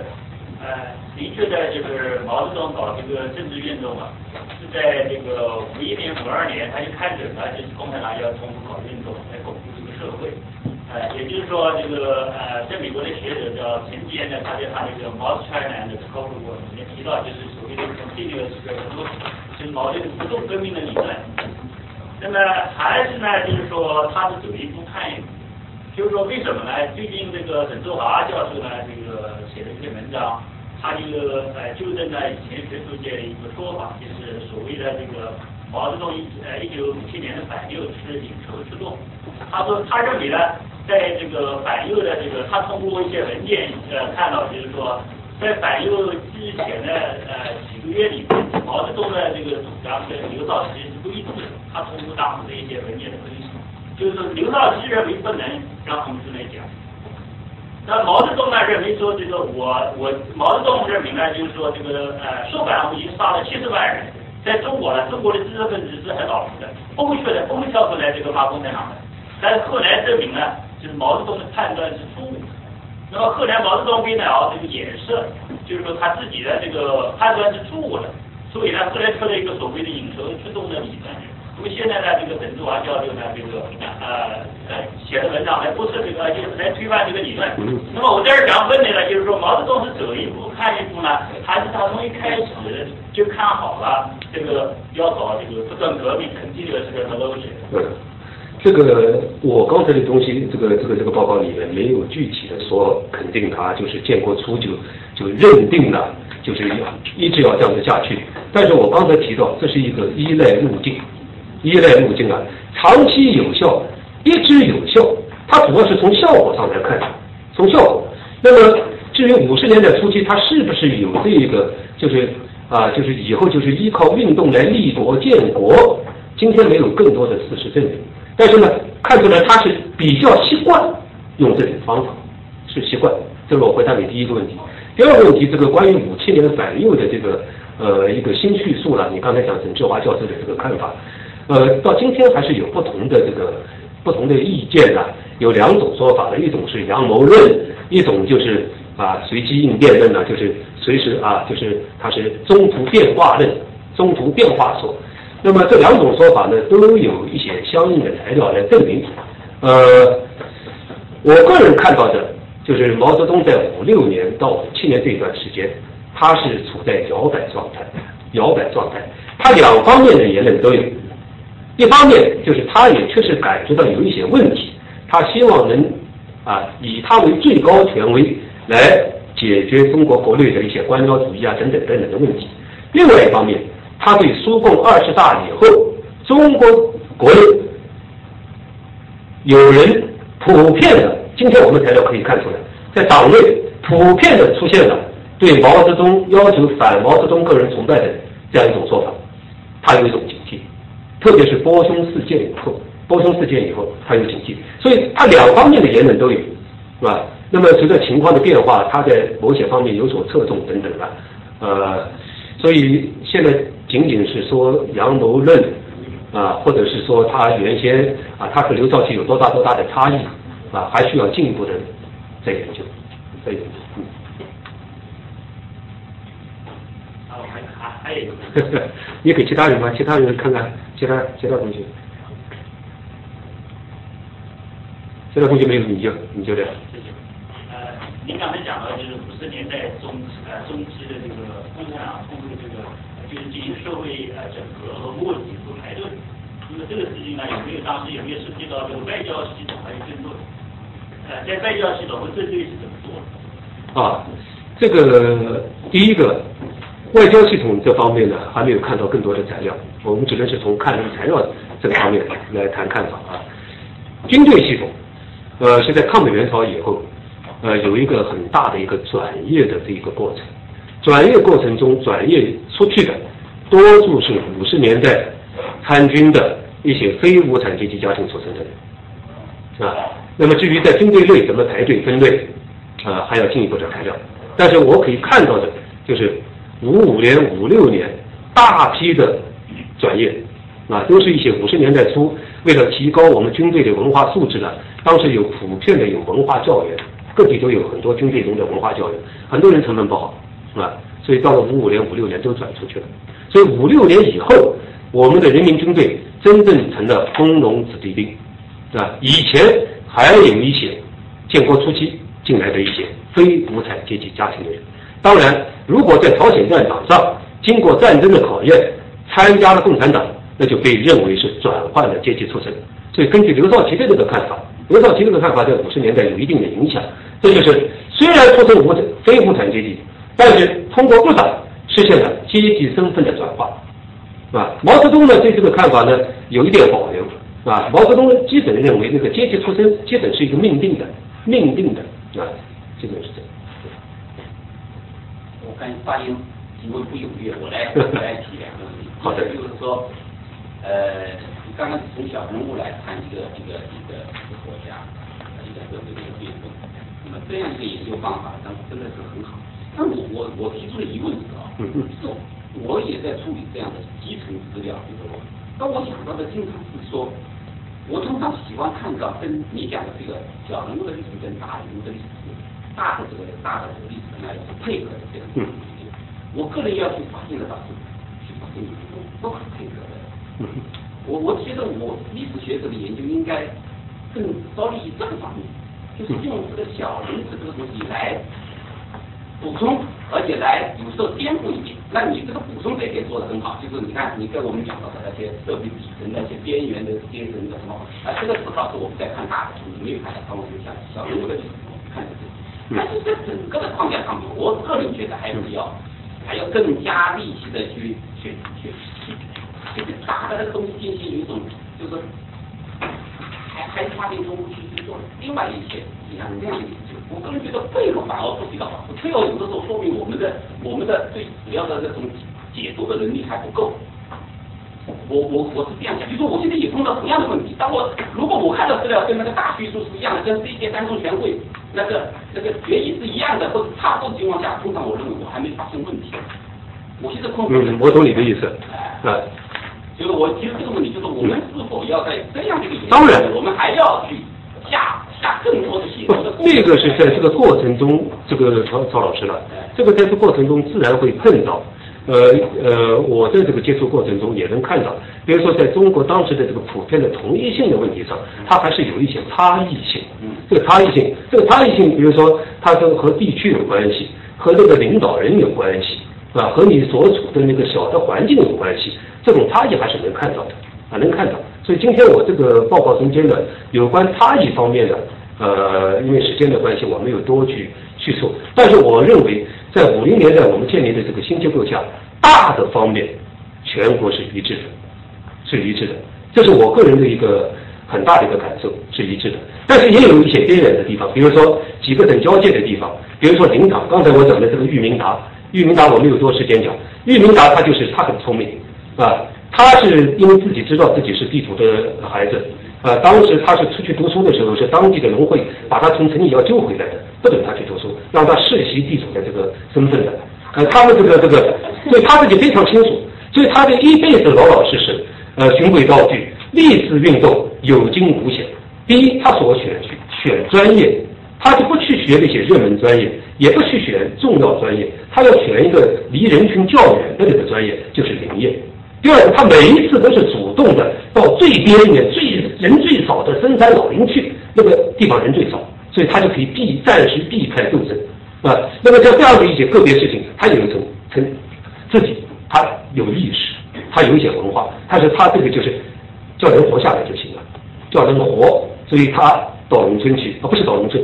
好像是现在湖北就叫什么那个神农架那一带，他是神农架的林业队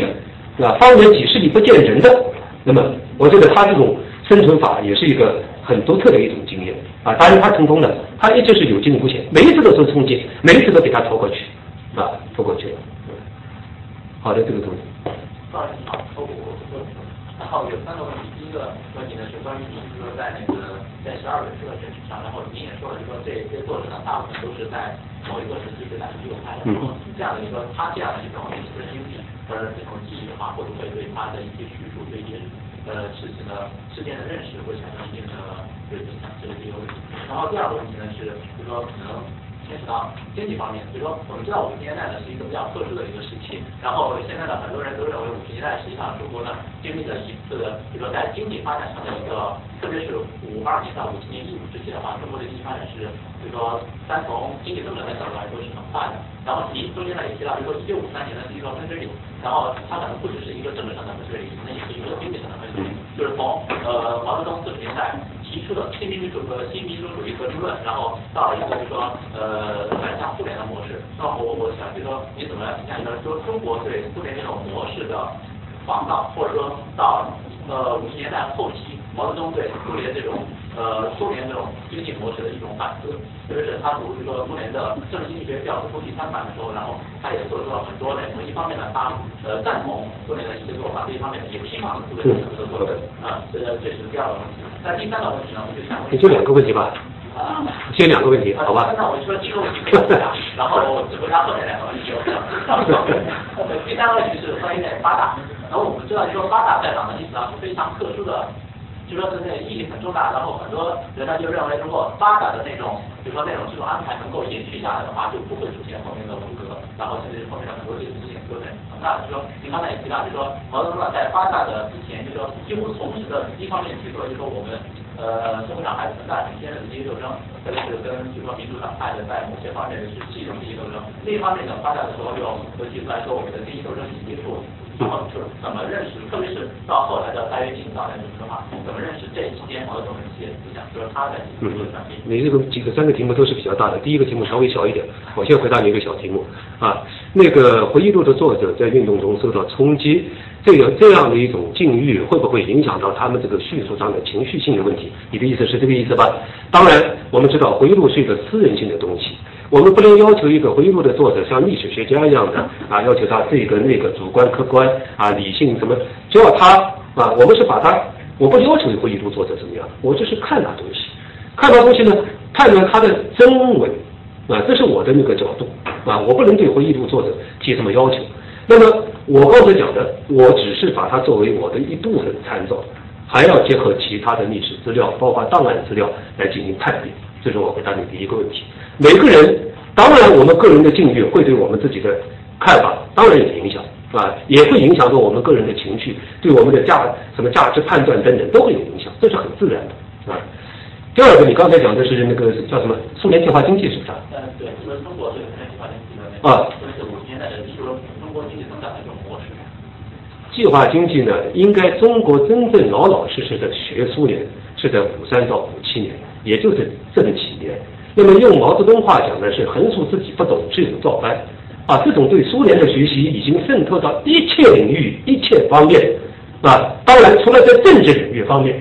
毛主席是坚定的走自己的路，绝不让苏联对中国有影响。比如说刚才我讲的五三年啊五五年，我们国内开始的批判胡风和肃反运动，这是苏联已经发生了重大变化。斯大林死了以后，五三年苏联已经开始了解冻。五三到五五五六是苏联社会逐渐变化的几年，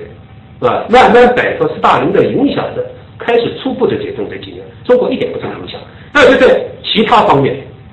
是向苏联学习，是毛当时的一致要求。这个学习渗透到一切领域，啊，包括比如说北京大学，我们怎么教世界历史这门课是请苏联专家来教的；我们新中国的国际关系史这门课是苏联库达科夫教授来教的。是吧？我们中国人，我们南京大学的一些老师学英语，是到伊尔库茨克，到苏联去学英语，到苏联请苏联老师来教英语，因为我们国内的一些英语老师，呃呃，思想不正确，不太正确，是吧？王学飞老师，我们南大著名的王学飞教授的太太，啊，是我们的英语教授，是在苏联学的英语，是吧？等等，计划经济是毛全力引进的，是吧？当然他了解不了解这个东西，那是另外一回事。是吧？但是有成效。五八年以后，他是想做一些变化，他也看到很多问题，但是他的资源，第一，他排拒了西方的那一套东西；第二，又对苏联的东西看不起，看不起了。最后，他不是计划经济，他搞的是应该讲大跃进期间用秦晖话，秦晖的那个话，我觉得讲的比较对的，命令式经济。苏式计划经济虽然有严重的弊端，但是它已经在很多方面有精确性和所谓科学性的方面啊。中国的新工新中国的工业基础，要不是这个第一个五年计划打下的基础，就没有的。五八年那个是完全是毛泽东的自己的一种，他自己认为是一种创造啊，两条腿走路，这个怎么怎么呃，怎么讲就是反对迷信啊，什么什么什么东西啊，一定要破对马克思的迷信，一定要对。破对苏联经验的迷信，那个东西，事实经验证明是失败的，是失败的。六十年代困难时期，开始向苏式计划经济做某种程度的回归，但是始终没有回归过去。我这里有个很肯定的判断，就是六六年之前的中国经济，在很多方面，当然它基本结构还是苏式计划经济的，但是它又和苏式是不一样的，已经是经过毛改造的。那种经济，但是去掉了毛的五八年、五九年的这个命令主义的色彩。我举个例子，比如说六二年年底，毛泽东提出来，在我们的所有工矿企业要建立政治部，建立政治部。这个政治部之建立不是苏式的，不是苏式的，主要是搞阶级斗争和人学研究的，是吧？就是在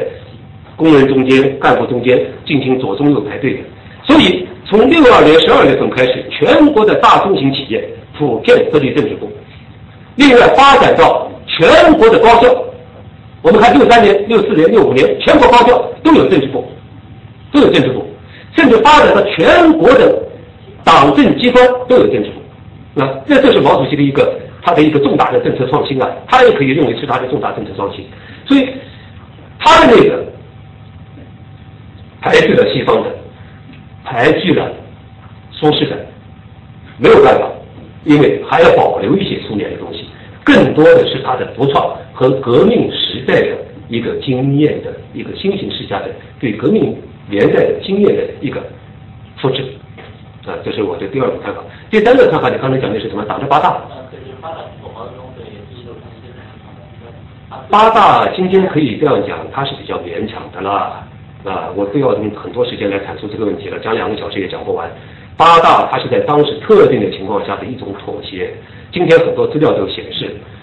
姚依宁同志，姚姚同志是中央常委，啊，去世之前当过中央常委的。姚同志是党的八大中央候补委员，他写的。这个回应中间就提到，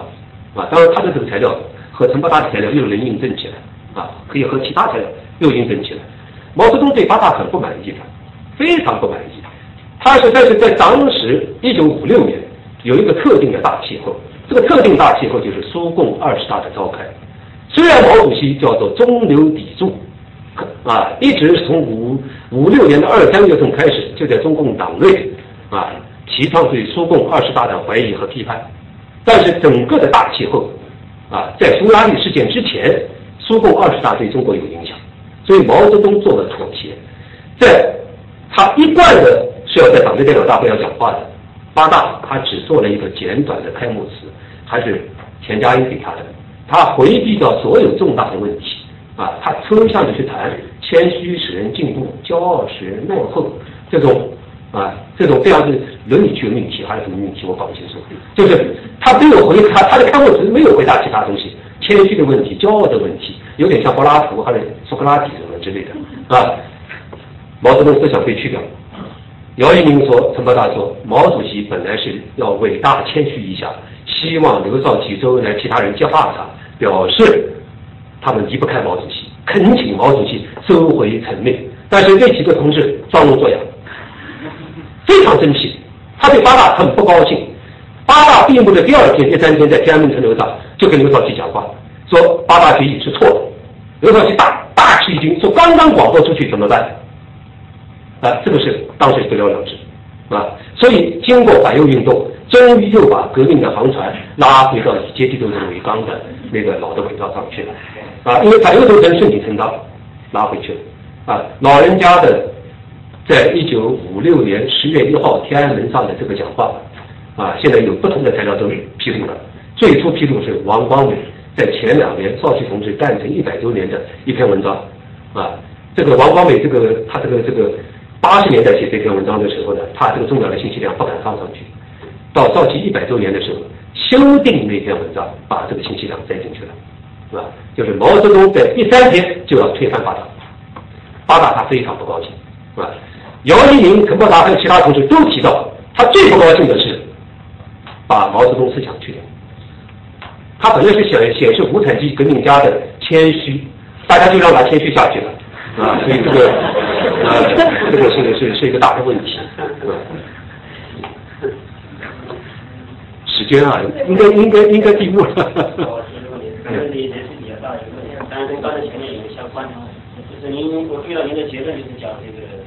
这个五。十年代这个社会治理的一个民主它的背景是阶级论。那么我想就是请教一下，就是您能不能对毛泽东他的价值背景做一个一个简单评述？为什么这样一个问题呢？就是呃，就是他对这种这种未来社会这样一种设想啊，因为也有我们这个我们主流讲是共产主义，但是那么也有就是就是从不同方面讲，他这个至善论的社会的这样一个追求。那么刚才方面前面前面有听众也提到这个他不断革命论。呃，那么这个就是，这个毛泽东他有个判断是在，呃，他认为在四九年的时候完成政治革命，就是政权的问题。那么五三到五六是社会的改造，完成经济革命，建立一个社会主义的基础。再一个，他后来他就感觉到就是文化革命的革命有关系，所以他就认为在政治上、思想上应该也进行一个不断的革命。呃，那么这样一个涉及到一个他对这种他对这个中国社会这种改造这种取向上一种判断的问题。这实际上也是他在五十年代这样一种发动这种运动这样各种方式这样一个有大的背景，我想就是这个请您这个谈当然，毛泽东这个他有他对中国社会的理想的追求。他早在一九三八年就跟梁漱溟就讲过，他说我和先生你，我们都是以其道益天下者，以其道用自己的理想改变中国、改变世界者，啊，他有这一套东西。他这套理想呢，应该讲这个大的方面讲，就一个是对私有制的排斥，啊，再一个呢就是对人的思想的那个纯化的不断追求，啊，